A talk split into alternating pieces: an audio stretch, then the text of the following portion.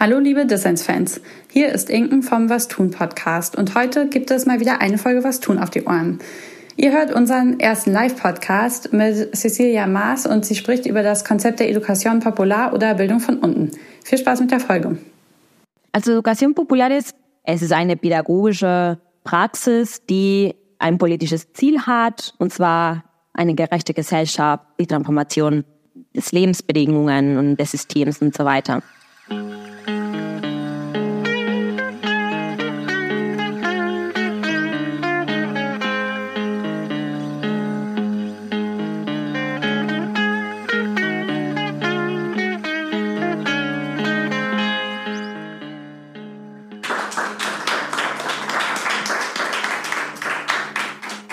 Ja, hallo und herzlich willkommen zum Was tun Podcast. Heute das erste Mal als Live-Folge hier in der Amerika Gedenkbibliothek.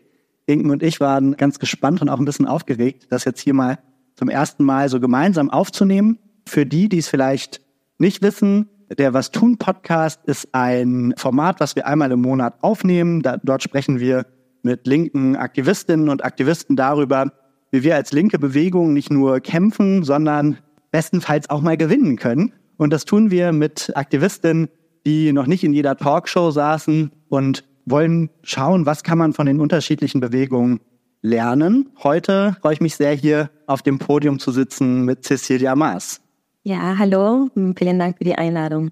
Hallo auch von mir. Heute sprechen wir mit Cecilia. Ich bin schon richtig gespannt und zwar über das Konzept der Education Popular und das Zentrum Education Popular Johanna Birkins, das ihr 2022 hier in Berlin gegründet habt. Education Popular kann man auf Deutsch übersetzen als Bildung von unten. Das ist so eine genau, Bewegung eigentlich, die sich an die Ideen von Paulo Freire anliest. Das ist ein Befreiungstheologe und Aktivist gewesen. Und es ist in, im Moment einfach äh, weltweit tatsächlich eine wachsende, wachsende Bewegung und ein wachsendes Konzept. Bildung auf Augenhöhe und nicht mit so einem starken Machtgefälle, sondern ähm, Bildung insbesondere auch für migrantisierte Menschen selbst zu organisieren.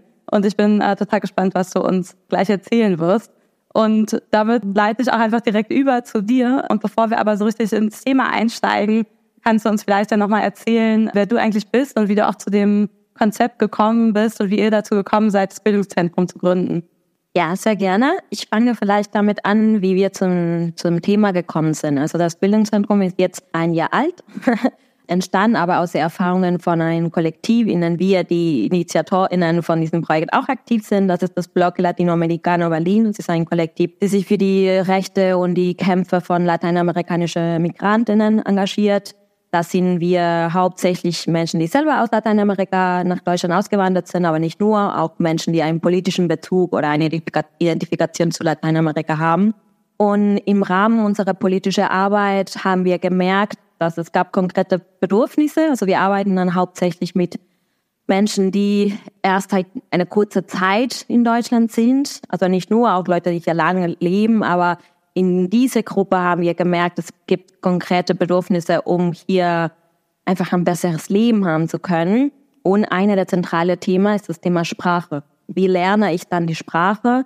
Und also wie schaffe ich das zu lernen und, und wie? Also wie ist dann die Erfahrung, die Sprache zu lernen? Was macht dann mit mir in dieser Migrationserfahrung? Ich kann dann danach ein bisschen mehr dazu erzählen, aber das war ein der ersten Momente, wo, wo wir dachten, wir müssen etwas damit machen. Es ist sehr, sehr zentral. Wir haben es auch selber alle erlebt. Es muss auf jeden Fall etwas sein, für den wir arbeiten und für den wir eine kollektive Lösung finden. Im Team, mit, mit dem wir die Idee dann entwickelt haben und, und gepusht haben, war nicht nur ich, sondern auch Brian, Aquarella und Dario. Und wir haben dann gemerkt, dass wir alle vier unterschiedliche Erfahrungen mit dem Thema Bildung und mit dem Thema Bildung von unten mitbringen, dass wir das in Lateinamerika in unterschiedliche Kontexte gelernt haben. In meinem Fall war es hauptsächlich, ich war Teil von dem pädagogischen Team von einem Bildungsprojekt in einem Gefängnis. Also es kam dann durch den Kontakt zwischen die Universität, wo ich äh, studiert habe, und das Gefängnis. Ähm, eigentlich hat es eine lange Geschichte, diese, Bildungs diese, diese Bildungsinitiative im Gefängnis, die wurde in den 80er Jahren gegründet nach der Militärdiktatur mit dem Ziel, dass Gefangene auch das Recht auf Bildung haben. Also sie haben einige Rechte verloren, weil sie im Gefängnis sind, so zum Beispiel sich so frei zu bewegen, aber nicht das Recht auf Bildung. Das ist immer noch ein Recht für alle Menschen. Und in diesem Kontext ist dann natürlich ein besonderen pädagogischen Ansatz nötig, wenn man mit Menschen arbeiten, die in solche Kontexte leben. Und da mussten wir uns viel damit auseinandersetzen. Was, was bedeutet das? Es gibt eigentlich nicht, also was man als Lehrerin, also ich habe damals auch als, als Geschichtslehrerin ausgebildet und das lernt man an der Uni nicht. Wie, was sind die Besonderheiten von den pädagogischen Herausforderungen im Gefängnis? Das war meine Erfahrung, aber Ryan hatte vor allem Erfahrung mit, mit Theater als pädagogisches Instrument. Die Methodologie oder den Ansatz der Theater der Unterdrückte ist auch sehr eng mit dem Konzept von Bildung von unten, Education Popular verbunden. Aquarela hatte Erfahrung in Frauengruppen, so feministische Bewegung in Venezuela. Dario hatte lange in so selbstverwaltete Abendschulen, so Erwachsenenbildung auch mit dem Ansatz gearbeitet. Und so, wie, so sind wir zusammengekommen, haben wir gemerkt, okay, wir bringen diese unterschiedlichen ähm, Erfahrungen, können wir etwas machen, um diese konkrete Bedarf, die wir jetzt sehen, dann zu lösen oder ein Instrument dafür zu, aufzubauen. Ja, super spannend. Magst du vielleicht noch mal ein paar Sätze dazu sagen, wie dann ihr hier, als ihr euch zusammengefunden habt, hier in Berlin, da auch noch mal so gesehen habt, was für ein Bedarf es hier eben da für dieses Konzept, was aus äh, Südamerika kommt, gibt. Also wie ist der Kontext hier? Was kann Bildung von unten oder Education Popular hier bedeuten? Also ich kann von unserer Erfahrung sprechen. Ich denke, und das ist auch unser Ziel, dass den Ansatz auch in andere Kontexte oder um mit anderen Problemen umzugehen, auch mehr eingesetzt werden kann. Wie gesagt, haben wir gemerkt, das Thema Sprache, wie, wie, wie kriege ich das, wie kriege ich das hin, sehr präsent ist, ein sehr emotionalen Element ist. Frustration, man fühlt, dass die eigene, das eigenes Wissen, die eigene, einige Fähigkeiten gar nicht anerkannt sind oder anerkannt werden können. Mm, und gleichzeitig die Erfahrungen den meisten so Sprachschulen sehr, sehr stark orientiert, dass Sprache ein Element ist für die Integration in der Arbeitsmarkt. Wie lerne ich dann am schnellsten, am effektivsten Deutsch, um hier zu arbeiten? was natürlich auch ein Bedarf ist und auch ein Recht ist, hier arbeiten zu können. Aber das, das macht dann mit Menschen was. Ist okay, dann plötzlich bin ich mit, in einem Umgang mit etwas, die so viel mit meiner Persönlichkeitsentwicklung zu tun hat, dann nur potenziell Arbeitskraft für XY. Und gleichzeitig auch eigentlich mit dem Thema Arbeit verbunden. Also wie kann ich, okay, okay, ich, ich lerne dann die Sprache, um zu arbeiten. Was ist dann mit meiner Rechte? Also was, was ist, dann habe ich dann auch die Elemente, um zu wissen, wie ich einen Betriebsrat organisiere oder wie kommuniziere ich mit der Gewerkschaft oder was, wie verhandle ich mit meinem Chef eine Lohnerhöhung und so weiter und so fort. Und dann haben wir gemerkt, okay, eigentlich diese Erfahrungen sind dann nicht zufriedenstellend. Dann ist das Thema Kosten. Ich meine, Großen können auch ziemlich teuer sein. Und die, die von Staat gefördert sind, dann sind nur intensive Kurse. Also da, da, da haben dann nur Zugang äh, Menschen, die vielleicht gerade im Jobcenter bekommen oder ähm, durch den BAMF irgendwie auch finanzierte Kurse, aber die auch die Zeit haben. Ne? Das schließt eine große Mehrheit aus, die vielleicht mehr arbeitet und kann nicht tagsüber und so weiter und so fort. Und deshalb war auch das Thema Kosten wichtig. Im Rahmen von unserer politischen Arbeit haben wir auch gemerkt, dass Sprache ein zentrales Element ist, um sich politisch zu engagieren. Also nicht nur die eigenen Rechte als Einzelperson zu vertreten, klar, also auch wichtig, aber auch um sich mit anderen in diesem neuen Kontext zu organisieren. Klar, bei uns organisieren sich die Menschen auf Spanisch und, und, und Portugiesisch. Das ist eine, das ist auch ein Grund, warum dann viele Leute dann zu Blocke Latinoamericano kommen. Aber sobald wir mit anderen Kollektiven zusammenarbeiten, sobald wir so Vernetzung mit anderen Gruppen machen, dann ist halt alles auf Deutsch. Und das nicht machen zu können, ist schon eine, ja, eine, eine wichtige Grenze. Deshalb sind dann aus dieser unterschiedlichen Beobachtungen, die wir wie ein Konzept erarbeitet haben, die alles ein bisschen zusammenbringt. Also wie kann, wie können Menschen Zugang zu Sprachkurse haben und politische Bildung? Wir haben nicht nur, nicht nur Sprachkurse, aber in ein, dass man die Inhalte, die man lernt, wirklich für das Entwicklung des eigenen Lebens dienen aber auch, dass die Form, dass das Instrument von Sprachenlernen selber gestalten werden kann, weil das ist das Prozess, die eigentlich am meisten aktivierend ist. Also wenn man die Erfahrung macht, ich bin dann bei einer Sprachschule nicht nur ein Kunde oder nicht nur eine Nummer auf statistischen von den Staat, sondern ich kann mitgestalten und auch mitentscheiden, wie ich lernen will. Das scheint ja auch so ein zentrales Merkmal zu sein von Bildung von unten, dass eben diese Unterscheidung ein Stück weit aufgehoben wird zwischen den Lehrenden und den Lernenden auf der einen Seite, aber auch so Theorie und Praxis scheint irgendwie so ein bisschen auch aufgehoben zu werden in dem Ansatz. Und ich finde es ganz interessant, wie ihr eben sagt, okay, einerseits geht es darum, dass man die Sprache lernt, aber eben nicht nur in so einer Verwertungslogik von, wie kann ich hier mich am Marktgeschehen beteiligen oder meine Arbeitskraft zu Markte tragen, sondern eben auch, wie kann ich mich politisch beteiligen, wie kann ich mich einbringen, wie kann ich für meine Rechte einstehen ähm, und auch für meine Rechte kämpfen. Könntest du vielleicht noch mal so ein bisschen erzählen zu dem Hintergrund von Education Popular? Also genau, das Konzept kommt aus Lateinamerika und äh, irgendwie wird auch sehr viel verbunden mit diesem Namen von Paulo Freire. Könntest du noch mal so ein bisschen erzählen, was ist die Tradition, in der ihr da steht? Ja, gerne. Also Education Popular ist, es ist eine pädagogische Praxis, die ein politisches Ziel hat, und zwar eine gerechte Gesellschaft, die Transformation des Lebensbedingungen und des Systems und so weiter. Paulo Freire ist eine der wichtigsten Figuren, also der, der Haupttheoretiker, aber ich würde nicht sagen, dass er das erfunden hat. Ich denke, so wie so wie normalerweise in solche Prozesse sind dann kollektive Prozesse. Die Praxis gibt's überall in Lateinamerika. Also die 60er Jahren waren im Moment, in denen sich dann kristallisiert hat und formalisiert hat. Und Paulo Freire damals, aber auch zum Beispiel heutzutage ist vielleicht da die Schule Florestan Fernandes von der Bewegung MST, also die Bewegung von den landlosen ArbeiterInnen in Brasilien, vielleicht auch eine der wichtigen Referenzen für diesen politischen pädagogischen Ansatz. In Kuba das Zentrum Martin, Martin Luther King auch eine wichtige Referenz. Also es gibt heutzutage viele, viele Quellen, die, die diesen Ansatz weiterentwickeln und, und systematisieren, weil eigentlich geht es darum, konkrete Praxis dann zu verschriftlichen, sodass ich auch verfügbar sind für anderen. Für mich, was hilft, um zu denken, was ist dann diesen Ansatz, sind vielleicht einige Prinzipien klar zu haben. Eine wäre, dass es gibt unterschiedliche Formen von Wissen. Es gibt dann, was vielleicht genannt wird, so ein formelles Wissen oder ein wissenschaftlich basiertes Wissen, den man an der Uni lernt oder auch was man in der Schule äh, lernt, also so in so staatlich anerkannte Institutionen. Das ist eine Form von Wissen, die genauso wertvoll ist wie auch andere. Also es geht auch nicht darum, dieses Wissen den Wert wegzunehmen, sondern sagen, okay, wir können eine unterschiedliche Form von Wissen auch auf Augenhöhe interagieren. Es gibt auch praxisbasiertes Wissen, was man lernt, um den eigenen Alltag zu organisieren, was man zu Hause lernt, wann man beim Spielen mit Freunden auf der Straße lernt.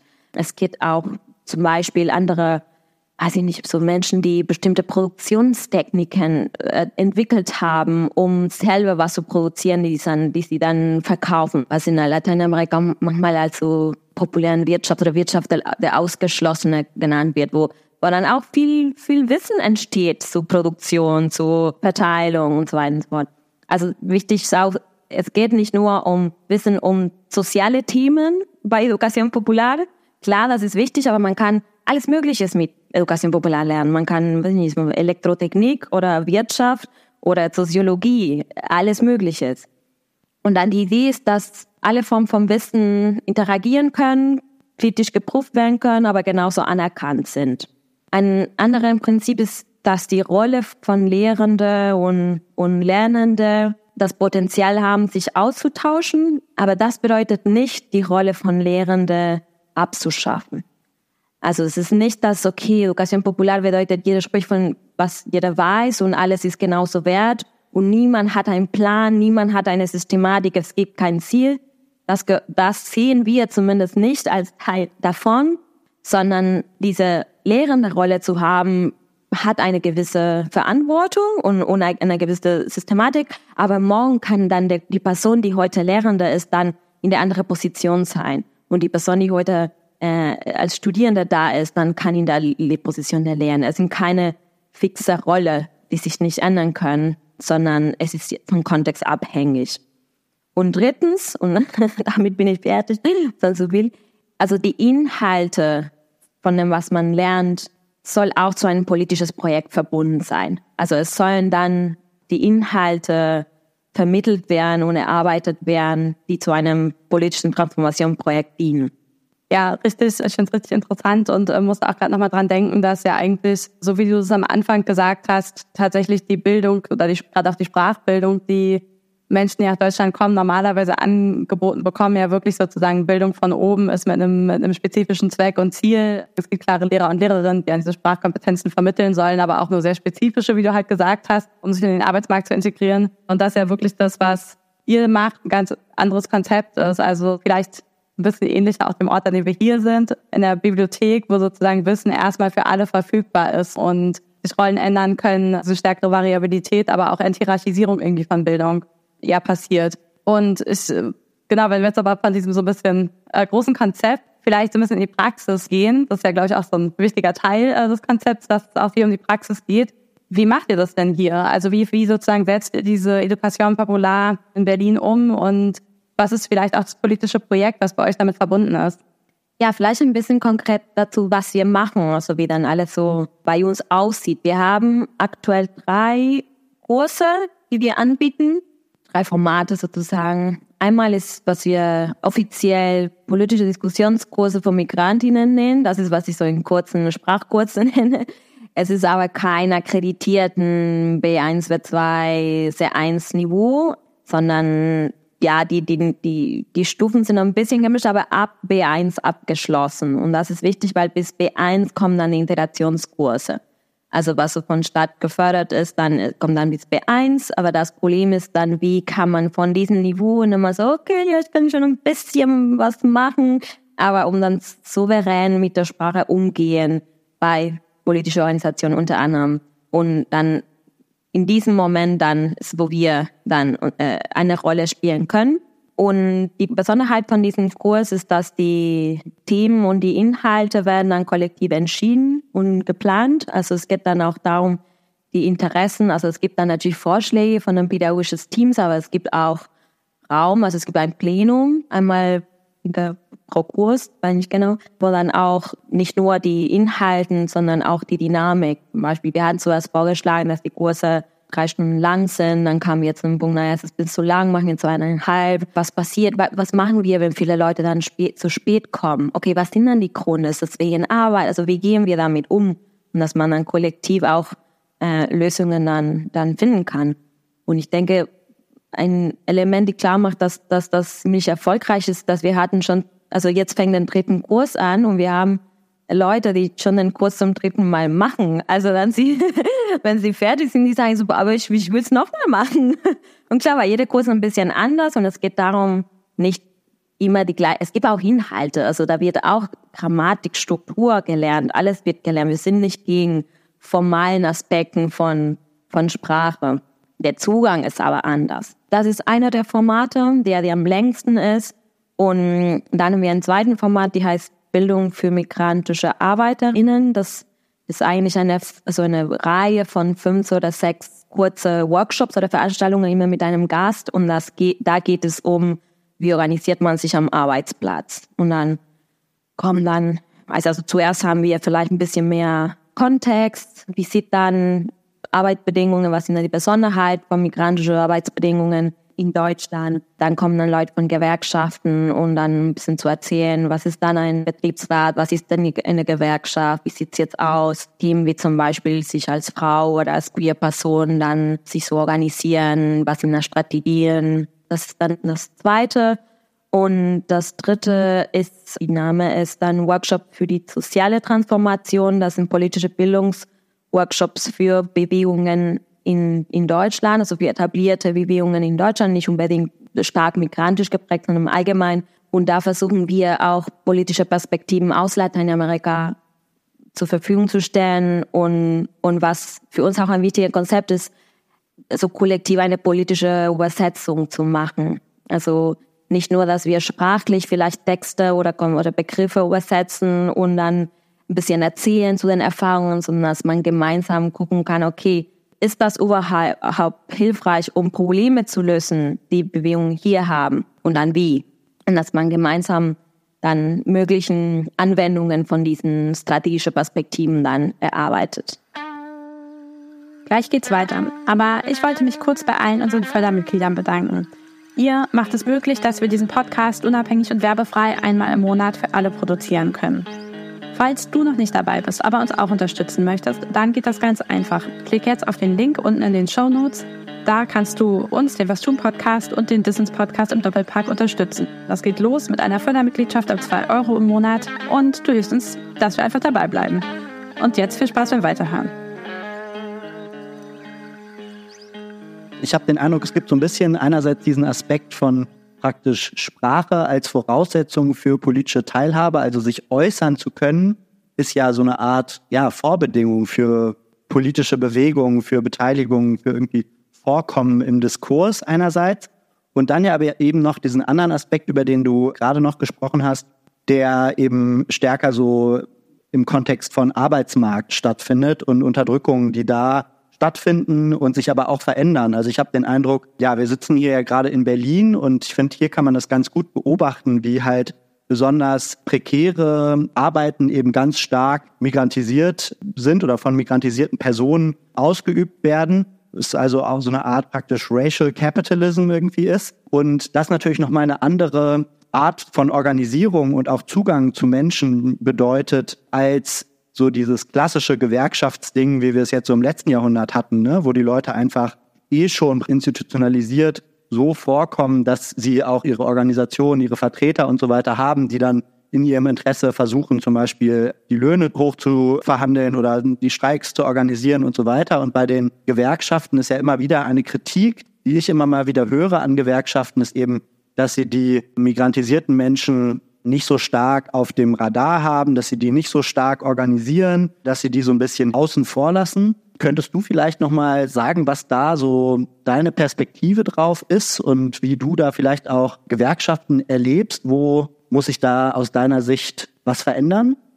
Also erstens würde ich sagen, wir finden, dass Gewerkschaften ein sehr, sehr wichtiger und sehr, sehr wertvolles Instrument sind, um die man in erster Linie verteidigen muss. Das historisch geschafft wurde, dass Gewerkschaften gibt. Also keinen Schritt zurück, würde ich sagen. Und zweitens, dass ich denke, so wie in alle Organisationen gibt es dann intern unterschiedliche Perspektiven und Tendenzen, die, die in Spannung sind und die einige vielleicht erstmal in der Mehrheit sind und dann mehr entscheiden können, wie, wie Sachen sind und andere in der Minderheiten. Und zum Thema migrantische Perspektiven, also MigrantInnen organisieren, Klar, es gibt richtig viel zu tun. Ich bin mir nicht ganz sicher, was der Grund ist. Könnte sein, dass prekarisierte Jobs dann schlecht bezahlt sind und deshalb Menschen weniger, also dass die Gewerkschaften als Organisation auch je nach, okay, wie viel Geld kommt von welchem Bereich auch, also dass diese Logik auch mit drin ist, könnte sein, könnte sein, dass auch das die Kämpfe nicht verstanden sind. Also weißt du, dass man braucht auch einen Zugang zu bestimmten Sektoren um zu verstehen, was sind da die Konflikte, was sind da die Bedürfnisse. Und vielleicht wären auch die Kompetenzen, also die Sprachkompetenzen in, um Organizing in Betriebe, wo mehrere Sprachen gesprochen werden, wo mehrere auch politische Traditionen kommen. Weil nicht nur, es geht nicht nur um, um, um Sprache, es geht auch um politische Sozialisierung und Organisationsform. Und die politische Sprache ist eigentlich nicht nur, nicht nur mit Wörtern. Und also es ist, es geht auch um, um viel mehr. Es geht auch um, ja, um körperliche Sprache. Es geht auch um Emotionen zu teilen. Und das sehen wir schon oder könnten wir uns vorstellen, perspektivisch auch diese Brücke zu bauen. Also, dass wir, also entweder in Form des Bildungszentrums oder in Form unserer politischen Organisation oder die Bewegung in allgemein, die migrantische Bewegung, auch diese Brücke baut. Und dass es schafft, dass die Gewerkschaften auch ein Instrument sind für die migrantische Kämpfe und dass sie auch, dass die, die, die, Arbeiter in der Bewegung auch verstärkt wird durch andere Praxis. Das sagen wir immer, also wir wollen, und vielleicht das, das da die Frage von euer Podcast, äh, die, den Titel von euer Podcast sehr passend zu etwas, wie wir immer sagen, in Lateinamerika wird viel gewonnen. also man verliert auch oft, aber man kann schon von erfolgreichen Bewegungen sprechen. Und dann diese Erfahrungen müssen auch hierher gebracht werden, um einen Beitrag zu machen. Ja, das ist schon eigentlich direkt der Clou für meine nächste Frage. Und zwar finde ich das ganz interessant. Valentin hatte ja gerade eben schon die ersten beiden Aspekte von eurem Konzept genannt. Und ich finde den dritten aber tatsächlich auch sehr interessant, nämlich den, dass du gesagt hast, es geht auch darum, erfolgreiche Konzepte aus Lateinamerika nach Deutschland zu bringen. Und das finde ich auch in Bezug auf insgesamt die Situation von Menschen, die mal migrantisiert sind, irgendwie total interessant, weil das ja oft so ist, dass sie dann in Deutschland erstmal in so eine Situation gedrängt werden, wo sie halt nur EmpfängerInnen von Wissen, Sprachleistungen, dies, das sind, sich sozusagen integrieren sollen. Genau, und das finde ich irgendwie richtig spannend und cool, dass es in eurem Konzept ja direkt eine Rolle spielt, zu sagen, nee, die Leute bringen was mit, die bringen total viel Wissen mit, was in Deutschland wichtig ist und auch für die Bewegung in Deutschland wichtig ist. Und vielleicht können wir da jetzt noch mal ein bisschen ähm, stärker reingehen. Du hast im Vorgespräch so ein Konzept genannt, das, äh, glaube ich, politische Übersetzung hieß. Und vielleicht kannst du dazu noch mal ein bisschen mehr sagen, was ihr darunter versteht und vielleicht auch, was schon Momente sind, in denen das passiert ist oder in denen ihr mit Bewegung hier zusammengearbeitet habt und ihr was vermitteln konntet oder was Neues entstanden ist. Ja, vielleicht das beste Beispiel dafür wäre, wie wir mit dem Thema Selbstverwaltung umgehen. Also Selbstverwaltung ist schon ein zentraler Begriff oder eine zentrale Praxis in viele denke, auch erfolgreiche Bewegungen in Lateinamerika. Also zuerst im lateinamerikanischen Kontext würde ich sagen, es geht von einem bestimmten, sich auch an der, von der Rolle des Staates auch. Also, dass, dass man sagt, okay, eigentlich wir fordern, dass der Staat unsere Rechte, also unsere Bedürfnisse befriedigt. Wir wissen aber gleichzeitig, dass sie das nicht machen werden, weil wir verstehen natürlich den Charakter vom Staat und was eigentlich welche Interessen vertreten wird. Wir aber es trotzdem, weil wir denken, es ist unser Recht und wir denken, es ist auch der Rolle des Staates. Aber in diese Lücken, wo der Staat nicht präsent ist, da muss auch etwas Eigenes aufgebaut werden. Und das hat nicht nur die Rolle, heute und jetzt Bedürfnisse zu befriedigen, sondern hat auch die Rolle, neue Formen von sich als Gesellschaft zu organisieren, zu entwickeln, die auch Teil von einer zukünftigen Gesellschaft sein können. Und das findet man überall. Das findet man in der Arbeiterbewegung, also zum Beispiel in Argentinien, das ist, wo ich herkomme, im Kontext von Neoliberalismus wurden dann viele Fabriken, die von den, von den Eigentümern einfach dort gelassen waren, weil sie kein Geld gemacht haben, dann besetzt und dann von der ArbeiterInnen dann Produktion, also wieder die Produktion organisiert das ist eine wichtige Bewegung gewesen, die super mit dem Gewerkschaften verknüpft ist und super mit zum Beispiel so lokale Nachbarschaftsarbeit vernetzt ist, weil kein Projekt von so besetzte Produktionseinheit kann funktionieren, wenn es keine Solidarität um wegen die, also sich gegen die Polizei äh, zu verteidigen, auch um lokale Netzwerke für so äh, Verteilung organisieren so weiter und so fort. In viele von diesen Fabriken funktionieren auch Schulen, also diese Abendschulen, diese selbstverwaltete Schulen und dann alles fängt ein bisschen zusammenzukommen. Aber das Thema Selbstverwaltung, das Selbstverwaltung des Lebens eigentlich, nicht nur immer zu, also weil ohne das geht es nicht. Weißt du, also es kommt von Bedarfen, aber es hat ein Potenzial, die über diesen Bedarf hinausgeht. Und das ist, was wir versuchen hier zu diskutieren. Ist das überhaupt hier auch sinnvoll oder nicht? Die Luca der Stadt, sind dann kleiner. Das stimmt, klar. Die sind aber immer noch präsent und immer genauso wichtig. Und das haben wir zum Beispiel im Kontext von einem Workshop zum Thema Recht auf Stadt diskutiert. Also wie im, im Arbeitsbereich ist dann auch im Thema, im, im Wohnbereich auch sehr präsent. Es gibt viele Organisationen, auch regional vernetzt, die ein selbstverwaltetes Ansatz oder die, die Kämpfe für das Recht auf Stadt haben. Sie bauen Häuser. Also klar, darum geht das ist die Selbstverwaltung, aber die sagen, okay, indem wir selber bauen, sind wir schon während dem Bauprozess als Gemeinschaft organisiert. Und in der Entscheidung, die man zusammentrifft, von der Gestaltung der Wohnungen bis zu, brauchen wir hier eine Kita oder ein Markt, bis zu, wie organisieren wir so Sicherheit, brauchen wir Polizei oder nicht. Solche, solche Fragen, dann entsteht auch eine Community. Hallo und sorry für die kurze Unterbrechung. Ihr hört den Was tun Podcast. Und wenn euch gefällt, was ihr hört, dann drückt doch jetzt auf Abonnieren in eurem Podcatcher. Wir haben in letzter Zeit öfter das Feedback bekommen, dass man uns gerade auf Spotify nicht mehr gut findet. Wenn ihr keine Folge verpassen wollt, dann geht einfach jetzt in euren jeweiligen Podcatcher, drückt da auf Abonnieren oder Folgen und aktiviert auch auf Spotify diese Glocke, damit ihr auf jeden Fall die neuen Folgen immer mitbekommt und wieder dabei seid, wenn es heißt, was tun. Und jetzt viel Spaß beim Weiterhören.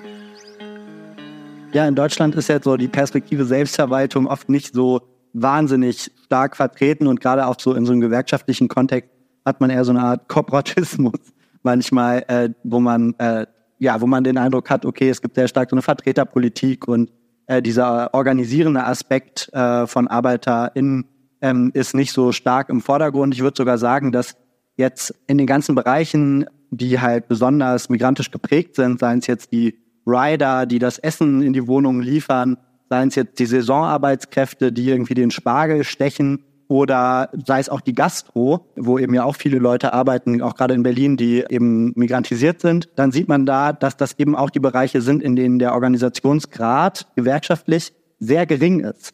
Und da finde ich es eben sehr interessant, dass du eben jetzt so diese Perspektive Selbstverwaltung so einbringst und stark machst, weil das ja dann auch letztendlich die naheliegende Perspektive ist, erstmal über die Selbstverwaltung, über die Selbstorganisierung zu gehen, um dann zu schauen, wie kann man sich andocken an andere Organisationen, an größere Gewerkschaften zum Beispiel und wie kann man äh, da irgendwie die Synergien dann schaffen.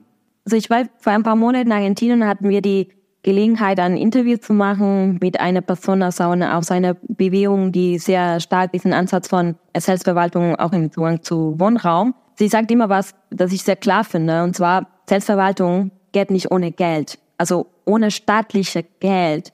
Selbstverwaltung ist Armut organisieren. Und das wollen wir nicht. Das wollen wir selbstverwaltete Projekte nicht machen. Es ist natürlich solidarisch zu sagen, wir teilen, was wir haben, auf jeden Fall es ist natürlich gut, wenn es nicht anders geht, dann versuchen, okay, also das so machen, so wie zum Beispiel gemacht, wenn man in Kontext wo Menschen kein Essen haben können, dass jeder einfach bringt, was jeder hat und dann wird auch ein großen Topf gekocht und da klar, da, da kommt man im ersten Schritt mit dem, was man hat und man teilt, was man hat, klar, das ist aber nicht das politische Horizont. Und Selbstverwaltung geht nicht ohne Forderung zum Staat. Man kann Selbstverwaltung eigentlich nicht unbedingt mit einer ideologischen Richtung verlinken. Und das, ich denke, das ist auch sehr spannend. Ich denke, aus unterschiedlichen ideologischen Perspektiven, es ist eine politische Tradition, die über ideologische Spaltungen geht. Und wo natürlich wird anders interpretiert, je nach politischer, ideologischen Ansatz. Und werden dann neue Elemente da beigetragen. Aber du hast ja auch der schwierige Punkt für diese politische Übersetzung, und zwar für uns, Selbstverwaltung bedeutet, wir finden selber Lösungen, aber wir fordern von Stadt was. Und das ist, was hier am schwierigsten ist, auf massive Skala so zu organisieren und zu schaffen, aus meiner Sicht. Ich würde vielleicht jetzt gleich mal einfach so ein bisschen, wie sagt man, den Sack zumachen weil wir sind ja hier an einem Ort der populären Bildung, der Amerika-Gedenkbibliothek. Und das Schöne an so einer Live-Podcast-Folge ist ja nicht nur, dass man auf einer Bühne sitzt und auf einer Bühne miteinander sprechen kann, statt in der eigenen Küche, sondern eben auch, dass Leute, andere Leute im Raum sind, die wir auch noch gar nicht kennen zum Teil und wir auch miteinander ins Gespräch kommen können.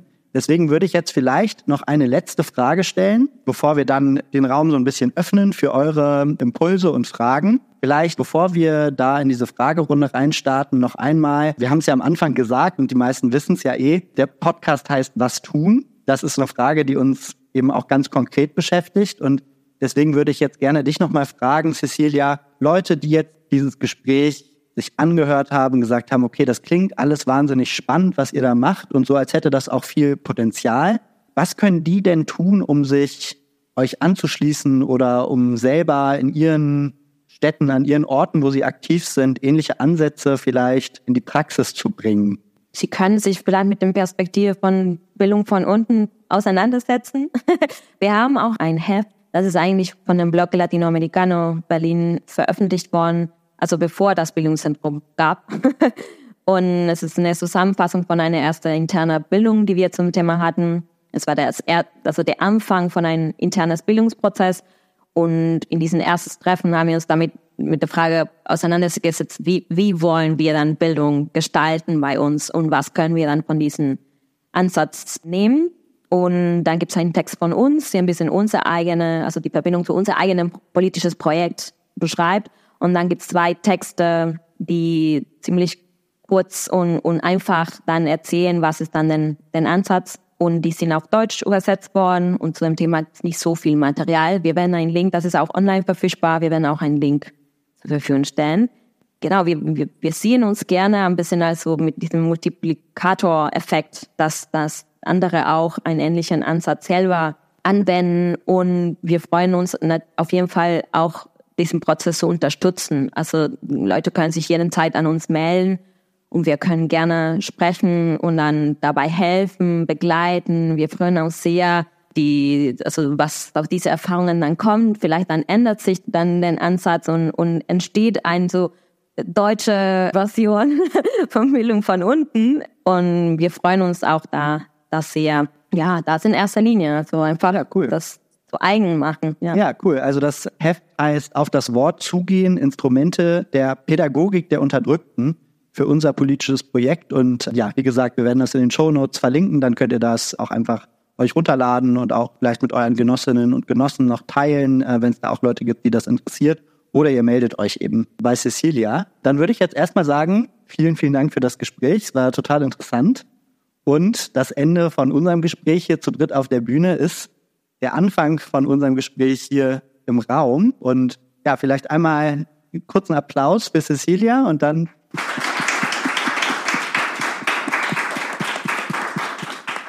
Genau, dann wäre jetzt die Frage, Jolina hat ein Mikrofon. Wenn ihr nichts dagegen habt, dass eure Stimme aufgenommen wird und dann möglicherweise auch Teil des Podcasts werdet, dann könnt ihr in dieses Mikrofon reinsprechen und einfach einerseits Fragen stellen, aber auch möglicherweise eigene Ideen rund um Bildung von unten, Bildung der Unterdrückten hier einfach mit dem anderen Menschen im Raum teilen.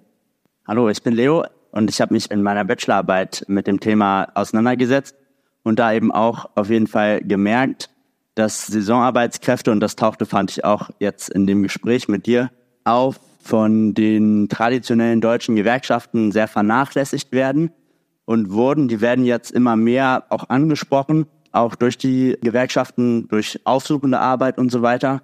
Aber lange haben sich da so wie so Partabhängigkeiten entwickelt, dadurch, dass das eben ja Mitgliedergewerkschaften sind, haben die sich immer so sehr stark nur darauf fokussiert, was eben die bestehenden Mitglieder schon beschäftigt und haben irgendwie nicht erkannt, dass eben neue Leute, neue Arbeitskräfte irgendwie genau in das Land gekommen sind und mit ganz eigenen Herausforderungen konfrontiert sind. Viele äh, Gewerkschaften haben sich dann auch so ein bisschen abgewandt von denen, haben die eine Zeit lang auch als potenzielle LohndrückerInnen irgendwie so gesehen, dass äh, das hat zu ganz vielen Konflikten dann auch untereinander geführt.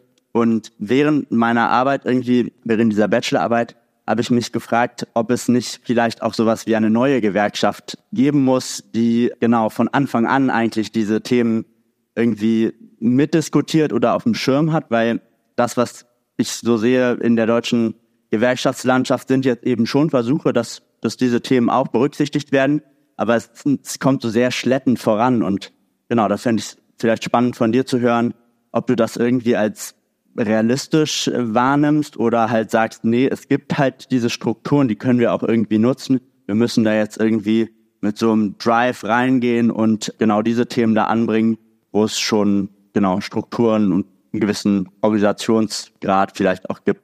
Ich finde die Frage sehr spannend, aber ich, ich kann sie nicht antworten. Ich kann aber etwas anderes sagen, weil ich mich einfach mit dem Thema Gewerkschaften selber nicht so gut auskenne. Und ich denke, es, man muss nicht zu etwas, also wenn hier andere Leute von meiner Gruppe wären, dann gäbe es vielleicht Leute, die, heute bin ich hier alleine, dann kann ich von einigen Sachen sprechen, nicht von, nicht von allem. Aber ein Gedanke dazu ist dann, wie verstehen wir soziale Bewegungen? Also klar, die sind Saisonarbeiter, dann natürlich die Frage betrifft die Arbeitsbedingungen, die sind aber auch Menschen, die zu einer bestimmten Region kommen und da eine Zeit verbringen, die dann auch irgendwo wohnen und irgendwo äh, Lebensmittel kaufen und so weiter und so fort. Dann wäre die Frage, welche andere politische Akteure haben mit diesem Thema zu tun oder könnten dann Antworten geben und vielleicht dann Druck auf die Gewerkschaften dann machen, so dass sie sich mit dem Thema auseinandersetzen oder vielleicht, falls es dann irgendwann eine neue Gewerkschaft dann gründet wird, dann auch ein bisschen die, ja, schon einige Schritte in der Organisation gemacht wurden, die als Basis dienen, um eine neue Gewerkschaft zu gründen. Hallo, mein Name ist Brian. Ich bin Teil der Bildungszentrum Leona auch. Ich bin keine Expertin in Gewerkschaft auch. Aber was ich ergänzen würde, wäre es, dass wir zum Beispiel in Argentinien, kann ich mich vorstellen, auf Beispiele, dass manchmal die Lösung zum die Probleme von der Mitglieder von einer Gewerkschaft oder für die ganze ArbeiterInnen war eine, eine neue Gewerkschaft aufzubauen, aber auch es gibt viele, viele, viele Erfahrungen, wo die Basis von der Gewerkschaft überwindet die Bürokratie. Und manchmal, es gibt keine voraussetzende Lösung. Es gibt viele, viele verschiedene Lösungen und ich, ich kann mich vorstellen von vielen Kämpfen, die sich gewinnen hat, weil sie eine neue Gewerkschaft äh, äh, aufgebaut haben und andere Beispiele, wo die Lösung war, wir sollten die Bürokratie überwinden mit der Basis von unserer Organisation. Ich glaube, alle die großen Beispiele von soziale Kämpfe, dass wir gewonnen haben, war es, wenn wir eine große Bewegung aufgebaut haben, wo wir die ganze Gesellschaft überzeugt haben, dass wir eine Veränderung machen sollten. Zum Beispiel kann ich mich vorstellen, der Preisungsrecht war nicht etwas, das von den Gewerkschaften übergenommen haben, aber die feministische Bewegungen hat die ganze Gesellschaft überzeugt und danach viele Gewerkschaften hat auch diesem Motto äh, Abteilungsrecht übergenommen. So, für mich ist immer die Lösung, das, was wir machen sollten, ist die ganze Gesellschaft, mit der ganzen Gesellschaft äh, zu sprechen. Und für uns, unsere Erfahrung war es, dass in die Aktivismus hier in Deutschland nicht immer praktisch, was die ganze Gesellschaft denkt. Und das für uns es ist, was machen die Aktivistinnen? sie sprechen, sie viele miteinander, aber nicht mit der ganzen Gesellschaft. Aber die Diskussionen, die wir haben sollten, sind mit der ganzen Gesellschaft. Und wenn viele Menschen von der ganzen Gesellschaft denken, dass rechte Ideen sind gut, dann wir müssen mit diesen Ideen kämpfen. Und ich glaube, in diesem Fall Education Popular, zurück zum Education Popular, hat eine sehr, sehr, sehr wichtige Rolle gespielt weil wir sind nicht in dieser Hierarchie mit der, der ganzen Gesellschaft, wo wir sagen, wir haben die Wahrheit und wir haben eine superior morality, sondern wir sind gleichfalls und wir sollten diese Gesellschaft verändern und wir sollten auch denken, dass wenn die ganze Gesellschaft etwas denkt, es gibt einen Grund und wir sollten in diesem Grund aufkämpfen, die Methoden verändern. Und wir sollten denken, warum sind wir politisieren? Wo, um was haben wir uns gedacht, bevor wir politisch aktiv waren? Und welche sind die Methoden, dass wir aufbauen sollten, um die Leute, die nicht politisiert sind, zu sprechen? Ich schließe mal gleich noch eine Frage an, die finde ich jetzt die ganze Zeit schon so im Raum schwebt um auf euer Bildungszentrum zurückzukommen. Wie lebt ihr denn Vernetzung hier ganz konkret in Berlin? Wie lebt ihr Vernetzung als Bildungszentrum, das ihr gegründet habt? Weil ich fand es jetzt spannend, nochmal, was du gesagt hast, auch, aber genau um auf euch, die, was du uns vorgestellt hast, zurückzukommen, zu sagen, eben, wie lebt ihr es abseits von dem, was ihr vermittelt? Genau, wie als Institution oder ihr seid noch kein Verein, aber ne, also wie vernetzt ihr euch in Berlin? Ja, also es sind dann unterschiedliche Akteure, die da involviert sind, um das Bildungszentrum äh, zur Realität zu machen. So alles, was die so administrative und so formale Struktur wird dann von von Movement Hub bereitgestellt. Also wir nutzen den Verein von von Movement Hub. Das ist eine Organisation, die ja die Basisorganisation unterstützt sozusagen. Und von dem haben wir auf jeden Fall nicht nur Unterstützung, sondern es steht, wir stehen dann auch im Austausch und dann wir bringen auch, was wir gelernt haben von unseren Erfahrungen und dann lassen wir uns dann von dem Ideen geben, Feedback geben und so weiter. Dann unser Bildungszentrum findet dann, also man braucht auch einen Raum und dann die Räume, die wir benutzen, sind dann von von zwei äh, Kiezläden, Einmal also hauptsächlich in Lichtenberg, dann mal ab und zu auch in Neukölln. In Lichtenberg heißt es Café Vostok und in Neukölln Rote Lili. Die beiden sind ein Stadtteilkomitee. So heißt dann die Gruppen, die, die, die das ja aufgebaut haben und, und betreuen, mit dem wir stehen wir auch im Kontakt. Und dann mit, mit dem Block Latinoamericano Berlin sagen wir, es gibt diese äh, so strategische Vereinigung, also strategischen Austausch. Also, dass wir als Bildungszentrum auch uns an die politischen Ziele von dem Block Latinoamericano orientieren, haben wir aber eine, auf so organisatorischer Ebene sind wir unabhängig. Also dann die alltäglichen Entscheidungen werden dann im Bildungszentrum von den Bildungszentrums Community, also so von den Lehrenden, Koordination und Studierenden angenommen. Aber die Strategie, also wo wollen wir hin, wird dann mit Block Latinoamericano zusammen entschieden. Ja, hallo, Alfred Hilscher, mein Name. Wenn ich die Stichworte Bildung und Gewerkschaften höre, dann werfe ich den Blick nochmal zurück mit meiner eigenen Entwicklung, persönlichen, beruflichen Entwicklung. Als ich meine Lehre als Schriftsetzer begonnen habe, bin ich mit der IG Druck und Papier, die Ende der 70er Jahre noch existiert, existierte, äh, in Kontakt gekommen. Das war zu dieser Zeit eine extrem kämpferische und auch erfolgreiche kleine Gewerkschaft. Ich würde behaupten, eine der stärksten Gewerkschaften, die es jemals auf der Welt gab. Äh, das kam nicht von ungefähr. IG Druck und Papier hatte eine exzellente Bildungsarbeit. Sie hatte eine große Bildungsstätte in Heidenroth-Springen in der Nähe von Wiesbaden, und sie hat sich nicht nur als Mitgliederorganisation verstanden, natürlich auch in sehr, in sehr strengem Maße sogar, weil es war eine hochqualifizierte äh, Berufssparte, die Drucker und die Schriftsetzer. Und es waren alles sehr qualifizierte Fachkräfte, das muss man sagen. Aber gleichzeitig hat sie sich auch als politische Organisation verstanden. Und dementsprechend hatte sie auch eine exzellente politische Bildungsarbeit in diesem Haus gemacht. Nicht nur dort, sondern auch in Lagehörste in der Nähe von Bielefeld. Beide Häuser wurden geschlossen. Äh, beziehungsweise konnten nicht mehr angeblich von Verdi heute nicht mehr finanziert werden. Das, daran kann man ablesen, wie auch die Gewerkschaften teilweise dieses Feld aufgegeben haben. Das war eine sehr, sehr, sehr wichtige Arbeit, die auch Brücken geschlagen hat zu anderen gesellschaftlichen Gruppen. Dafür gibt es aber eigentlich noch ein viel besseres Beispiel, sondern die ehemalige DGB-Bundesjugendschule in Oberursel in der Nähe von Frankfurt. Diese hat sehr große Bemühungen angestellt, zu allen gesellschaftlichen Aktionsgruppen Kontakte herzustellen, sei es Hausbesetzer in Berlin oder die gesamte Alternativszene im Frankfurter Raum, die damals im Kommen war, oder auch zu Forschern und Historikern von den Universitäten. Also ein breites Spektrum an Gästen war in diesem Haus versammelt und jeder, jeder, der Interesse hatte, konnte an diesen Seminaren kostenlos teilnehmen.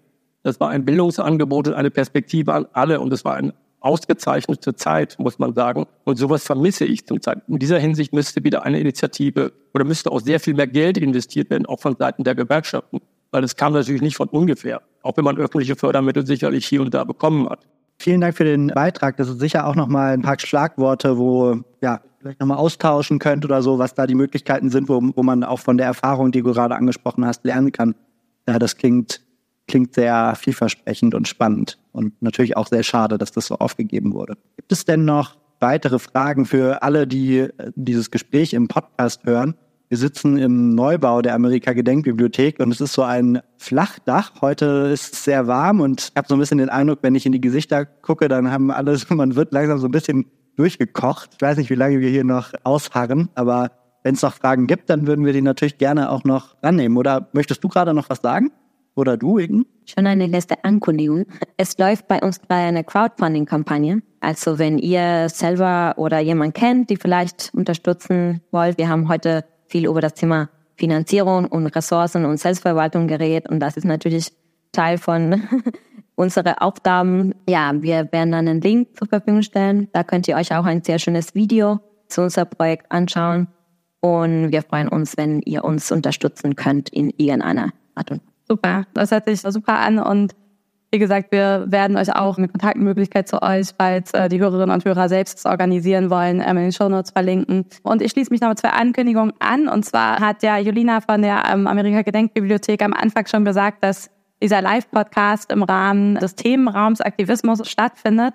Und es folgen noch zwei weitere Veranstaltungen. Und zwar einmal am 20. Oktober werden wir mit Tarek Alaus von Pro Asyl und zwei Aktivistinnen und Aktivisten von, vom No Border Camp, äh, die sich hier gegen den Abschiebeknast, der in Berlin am BER gebaut wird, ähm, engagieren, weil wir mit denen über Abschiebung und Menschenrechte und den aktuellen Zustand der Situation ähm, in Berlin sprechen. Und dazu möchten wir euch, die äh, dann in Berlin sind, gerne einladen und äh, auch noch zu einer zweiten Veranstaltung, und zwar am 25.10. Da geht es äh, um zivilen Ungehorsam. Die Veranstaltung heißt von Castor-Blockaden, Kohlegruben, Sekundenkleber. Eine Protestform im Gespräch und wir werden dann mit einer Aktivistin und einem Protestforscher darüber sprechen, was eigentlich Chancenprobleme von zivilem Ungehorsam sind und auch dem Thema, was ja aktuell auch diesen ganzen, das ganze letzte Jahr schon äh, heiß diskutiert wurde, nochmal eine Bühne bieten und auch natürlich den Zuhörerinnen und Zuhörern, vor allem denen, die dann live dabei sein werden, auch die Möglichkeit geben, darüber zu diskutieren.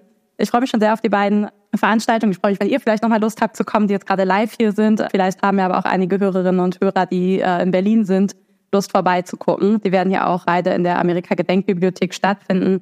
Auch dazu verlinken wir euch noch Informationen in den Show Notes.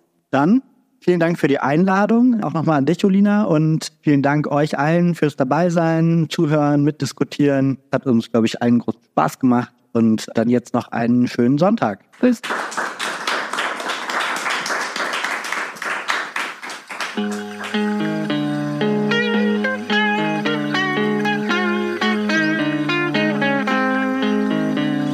Das war der Was tun Podcast.